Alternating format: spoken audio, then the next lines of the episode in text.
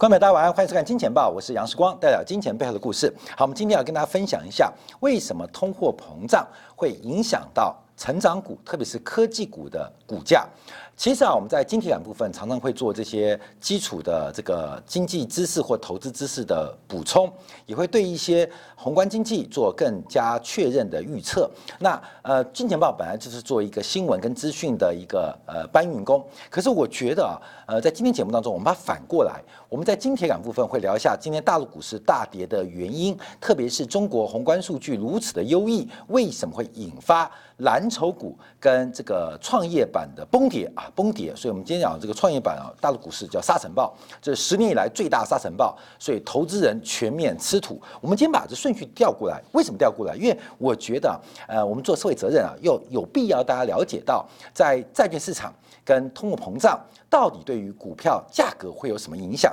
那这个想法是来自于我周末啊啊去台中找了一个呃台湾非常知名的中医师啊看诊啊，那这个曾医师啊基本上也是我们金钱豹的粉丝，那他就提到他说过去几天我们讲债券，他有听没有懂啊，这不能呃怪曾医师，因为曾医师是中医的权威，可是可能在投资领域当中，相对对于这种债券的呃评价模式对股市影响。不大啊，基本上，所以我们就要做一个分享。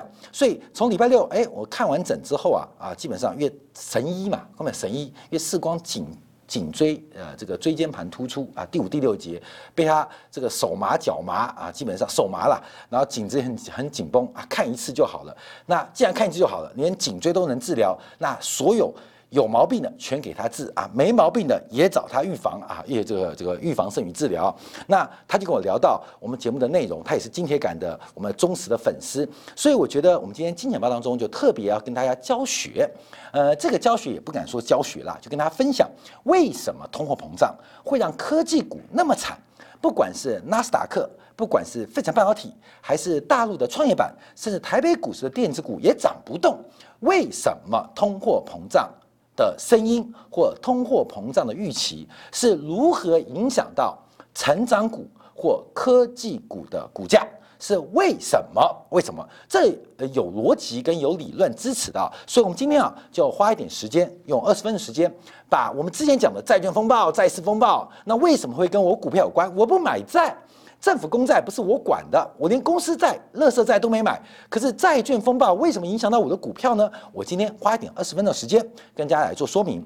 好，我们先看背景啊。上礼拜继这个呃短中长期的国债一千两百亿的标购顺利过关之后，可是啊，美国国债、美国国债市场啊，在礼拜五猪羊变色，特别是中长天期的利率再度飙高，中长天期的利率再创新高，包括。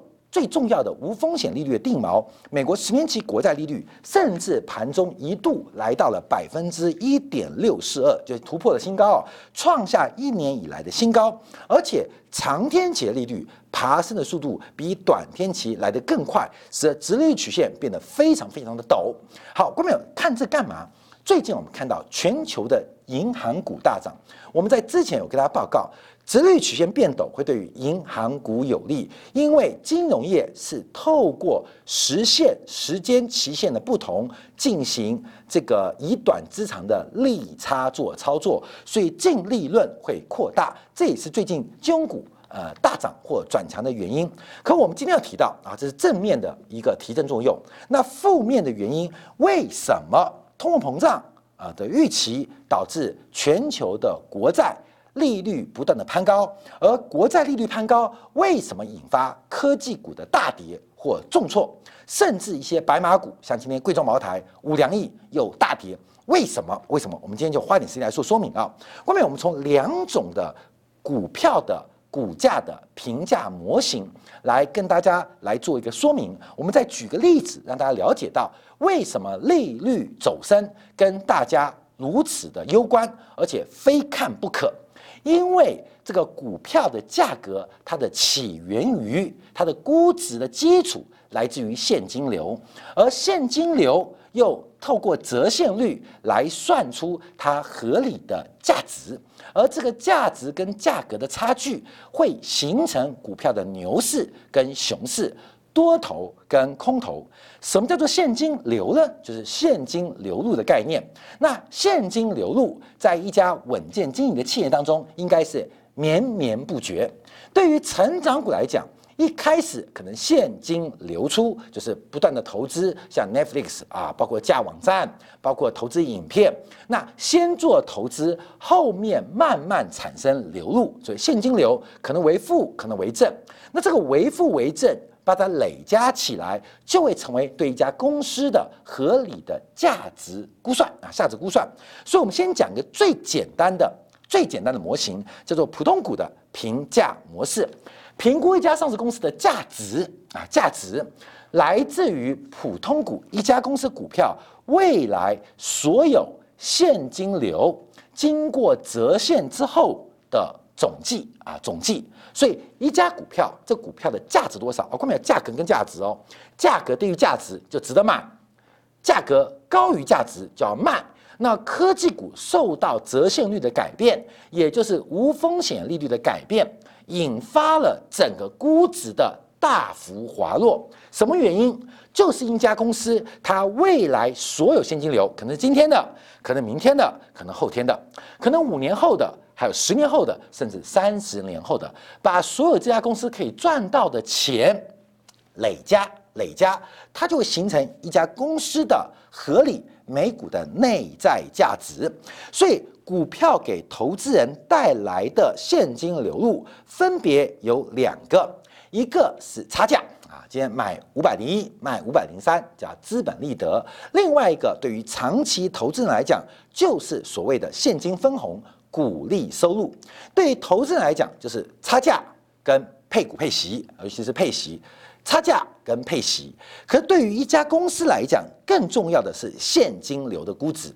所以这个现金流的估值，第一个会影响到它每一期、每一年度的分红，另外一个它会影响到资本利得。好，这个是最简单的公式哦。先跟大家报告，每股票 P P I 啊，就是现在呃一家公司现在的价值应该等于多少？等于把现在当期还有未来明年、后年。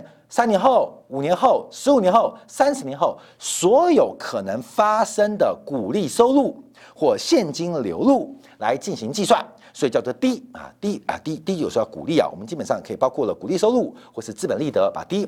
那这个股票我们都知道，今天的一块钱跟明天的一块钱不等值，今天的一块钱跟明天一块钱不等值。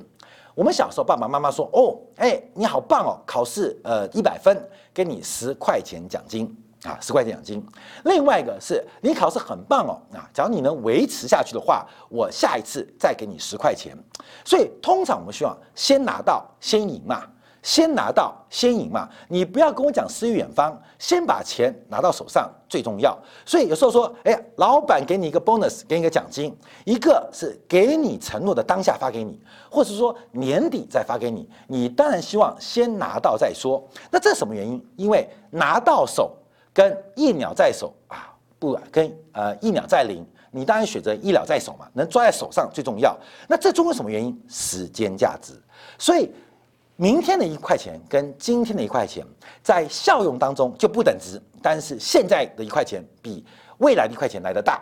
另外一个，我们知道在其他条件不变情况之下，现在一块钱跟明天一块钱它会增值，因为老板你先给我钱，我可以存在银行里，它会生更多钱。譬如我今天 bonus 是一千万，哎，一千万你先给我，股票是多头，我去买股票，到年底可能变成一千两百万，变成一千五百万。你年底再给我，股票都涨完了啊，这一千万就不值钱了嘛。所以基本上它有个折现率的概念，所以我们必须把每一期的现金流透过折现率加以计算。所以这个公式很简单，今天的一百万。跟明天的一百万明显会今天一百万比明天的一百万来的大，什么原因？是因为折现率的关系，因为是一加折现率。假如这个市场利率是百分之十，第一期现在它就是一百万除以一，那下一期或明年度，因为现现在利率是百分之十，就是一百万除以一加百分之十，所以未来的钱随着时间越来越久。经过折现率的计算，换算成现值，现值就是未来的一百万，现在值多少就有折现率概念。所以越久的钱，它会变得现值越低。好，我们注意哦，所以公式就出现了啊。所以我们看到所有的现金流，它就是一个总和的概念啊，这是个总和概念，它会把所有延续各期透过折现率的次方。来进行折现的加总，好过没有？希望你听的部分懂。好，我们举个实例，让大家了解到，举个实现实例来了解到。好，第一个，我们先假设 F A N G 公司，就是 F A A N G 公司啊，它每年会每股带来一百块钱的收入，每股会带来一百块钱收入，每年哦，固定一百块配给你，一百块配给你。那把公司投进去，假如市场的利率会改变。啊，市场的折现率会改变，会有什么样的估值？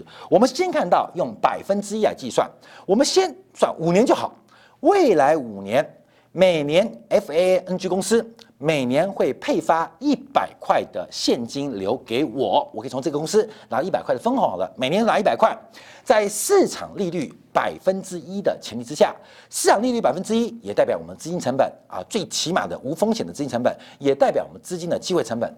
在百分之一的情况之下，关表出来了。好，我们看一下啊，我们看一下关表。第一个，在百分之一的折现啊，百分之一的折现，从今天到明天，明年的这这个时候啊，明年这个时候，这个一百块，明年啊，明年的一百块，对于现在来讲是只值九十九点零一元。啊，这个你可以换算过来，就是我现在存九十九点零一元，那百分之一的复利情况之下，明年变成一百块，那第二年会变成九十八块，第二年后年的一百块，现在等于九十八点零三，换算换出换句话来讲，我现在存九十八点零三，在百分之一的复利情况之下，两年后会变一百块。第三年的一百块现值是九十七，第四年的现值是九十六，第五年的现值是九十五。我们假设我们这个投资 F A N G 未来未来就只做五年，我们先不延伸哦，这个公司也可以自己延伸，所以可以每年给我一百块的股利分红，透过折现率的计算，基本上它的现值就是四百八十五点三四元，四百八十五块。这家公司，这家公司怎么回本？就是四百八十五块，每年保证一百块的股利分红，以五年为例，它等于四百八十五块。好，哥们，这是第一个公式。现在不是利率走升吗？所以我们举出相对比较极端的例子，让大家告诉第一种情况，就是从百分之一变成了第二种情况的百分之五，甚至可能变成百分之十。我们这举例哦，让大家了解到，让他听得懂。好，现在变成第二种情境。假如市场利率是百分之五，明年的一百块现在值多少？现在值九十五点二四元。九十五点二四元。相反过来，我现在有九十五点二四元，我存一年到明年会变一百块。那后年的一百块，透过百分之五的折现，现在只值九十点七元。换句话说，我现在存九十点七元。在百分之五利率之下，后年会变成一百块折现回来，所以把五年的百分之五的折现加起来，注意哦，百分之一跟百分之五的折现率会使得它的价值大幅走低。本来市场利率百分之一，它的估值是四百八十五块，假如利率升到百分之五，它的估值剩下四百三十二块钱，也就是利率走高。会使它的估值走低，用折债券可以讲，用股票也可以这样讲。所以为什么利率走高，股票会跌？原因在这边哦。各位，我们先讲为什么成长股，包括固定收益股票会跌。其他条件我们先暂时在今天不讲，我们后面再做补充。好，我们再用百分之十啊，利率巨升，从百分之一升到百分之五，甚至变成百分之十，变成第三种情境。我们看第一年的折秀折折现了，就从九九块变成九十五块，变成九十块。第二年、第三年、第四年、第五年，它的现值都变小，所以我们把一到五年加起来，剩下三百七十九块。我们以五年的例子，一家公司它的股利收入不变情况之下，随着市场利率的改变，包括你的资金成本，包括你资金的机会成本同步在改变，所以利率走高，我们的估值、市场个股的价值不是价格，价值会从四百八十五块。百分之一的利率环境变成百分之五的利率环境，变四百三十二块，甚至当利率环境变百分之十的时候，它的估值剩下三百七十九块。好，各位让你了解为什么利率走高，股票或债券会下跌。原因就是透过折现的方式，整体在改变。好，这个是啊最基础的模型。那当然，现场啊现在例子，股票它不是固定配息，它可能有成长的因子。包括我们看到亚马逊也赔了十几年才开始赚钱，像 Netflix 今年的现金流才终于由负转正，苹果。在这个呃，贾博士被第一次 fire 之后，苹果也亏损了十多年，甚至贾博士回来之后，苹果也等了两三年才开始把现金流由负转正。所以投资当中，它不见得是马上有固定现金流的。所以我们从戈登的啊 Golden 的这个股利增长模型来做观察，我们这边判断呢，还不先算它过去亏损的，像 Netflix，像这个。亚马逊刚刚创业的，我们就以它转亏为盈、高速成长之后的表现。最近美国科技股跌最重的之一。包括苹果，苹果的股价为什么大跌？它明明的生态性形成了完全的垄断。苹果对于苹果的消费者的粘性是非常高的，客户对于苹果忠诚度是很高的。为什么利率改变引发了苹果的股价重挫跟大跌？我们就要带出一个成长率的基因子做观察，因为市场我们都喜欢买成长股。随着股利，刚刚前面例子哦，是每年固定配一百块钱的股利收入，在成长的过程当中，一家成长股，包括了台积电，包括了像苹果，这是成长体质啊，成长体质越卖越多，越赚越多过程当中，它的股利不是每年一百块，它可能明年一百块，后年变一百一，大后年变一百二，再后年变一百三，它会成长。好。戈登股利上模型就稍微在贴近务实面当中，它就会出现了一个新的变化。除了刚刚不变的，包括呃这个股利股利之外，股利它会加上一个居值，就是成长的斜率、成长率。透过时间的发展，它会出现次方的膨胀。那同样底下不变啊，折现率继续维持，所以它的公式会改变，它就等于股利除以除以。资金的成本减去成长率，这是一个成长鼓励成长的模型啊。发展好，那我们在这边大家可能听得懂听不懂？我们举个实例跟大家报告。假设 FANG 啊，关没有？它每年第一年给大家的鼓励分红是一百块的哦。我们刚刚的呃假设是每年给一百块，我们现在做个假设，它每年鼓励成长百分之四啊。我们是举例啊，让大家了解，每年成百分之四。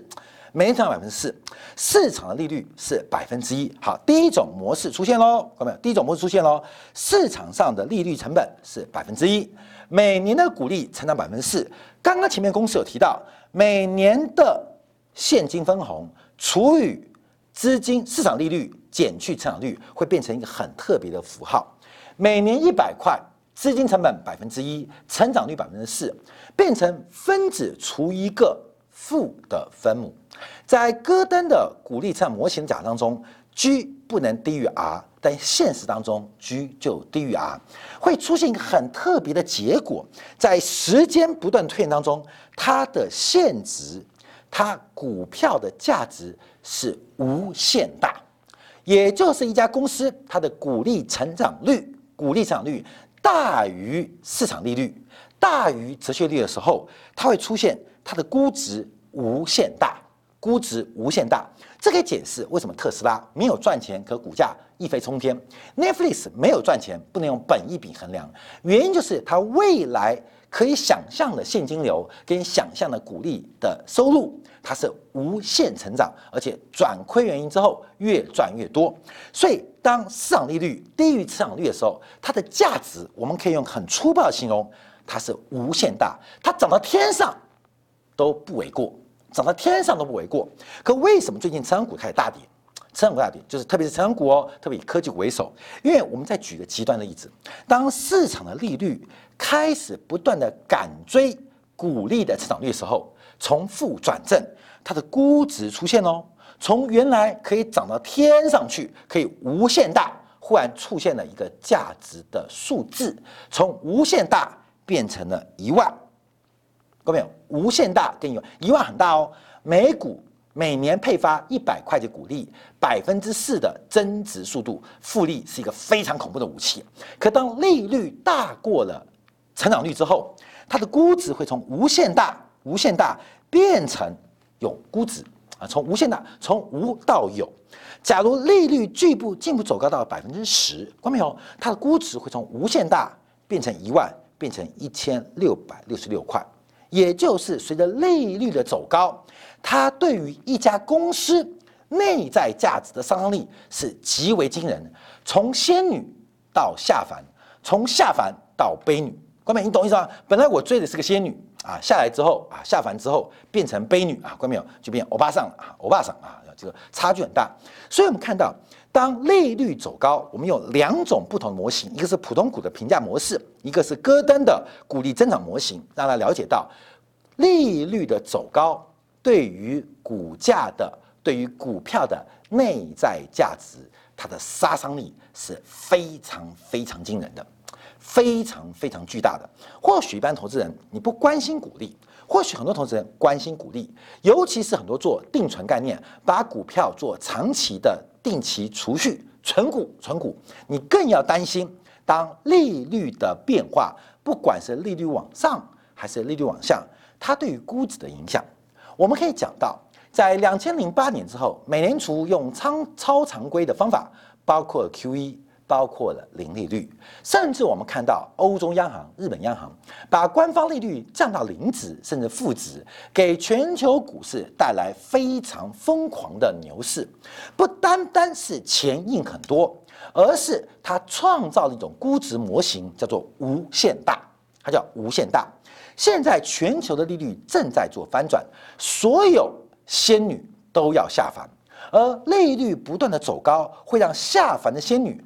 变成了悲女哈，关变成悲女，所以成长股的梦在利率的改变之后，不管它的成长的梦还在不在，它的估值就开始改变了。从原来啊没有嫁人林志玲啊志玲姐姐，到现在的志玲妈妈，很快的就变志玲奶奶的。同样是林志玲，在利率改变的过程当中，在官方认证的关系改变之后，它的价值。它的内在价值在市场的过程中出现了非常明显的一个改变的变化，分享给大家，让大家了解啊，这个债券市场的变化，市场国债利率的改变，为什么对于成长股，特别是科技股产生那个非常大的打击？很多人问说，美国没有收回钱啊，那为什么股票会跌呢？没有，因为整体的现金流的模式开始透过折现率。透过人类史上最恐怖的发明，透过复利的过程，开始改变我们身上所有资产价格的内涵价值，分享给大家。好，明天这个时刻我们要再做进一步的分析，因为市场上那观察利率嘛，啊，利率那到底什么是折现率？一种算法是把美国的国债利率减去消费者物价指数。会出现一个叫实质利率，可过去我们几个礼拜节目，我们带出另外一个动作，就是国债利率不变，可是我们带出了美国抗通膨债券 TIPS 的利率关系，又带出了通货膨胀的损益平衡点，也就是预期通胀率。很多观众不了解这张图跟这张图有什么不同，都在讨论实质利率，都在讨论国债利率，都在讨论通胀预期，为什么会出现？完全不一样的解读跟市场影响，很多人看的是这个美债的利率减去消费者物价指数，可是我们带给大家一个新的思维，要了解从市场利率跟实质利率还有通胀预期的关中关系啊，我们做测算出来。关平，从这张图你可以看到，从今天到昨天，可是从这张图，我们从今天带你看到明天，明天同一时间晚上八点。杨世光经验报，我们继续让大家了解到债市的波动，尤其这次全球国债从美国到欧洲，从欧洲到日本，从日本到中国，这个波动为什么使得全球出现杀估值的一种趋势？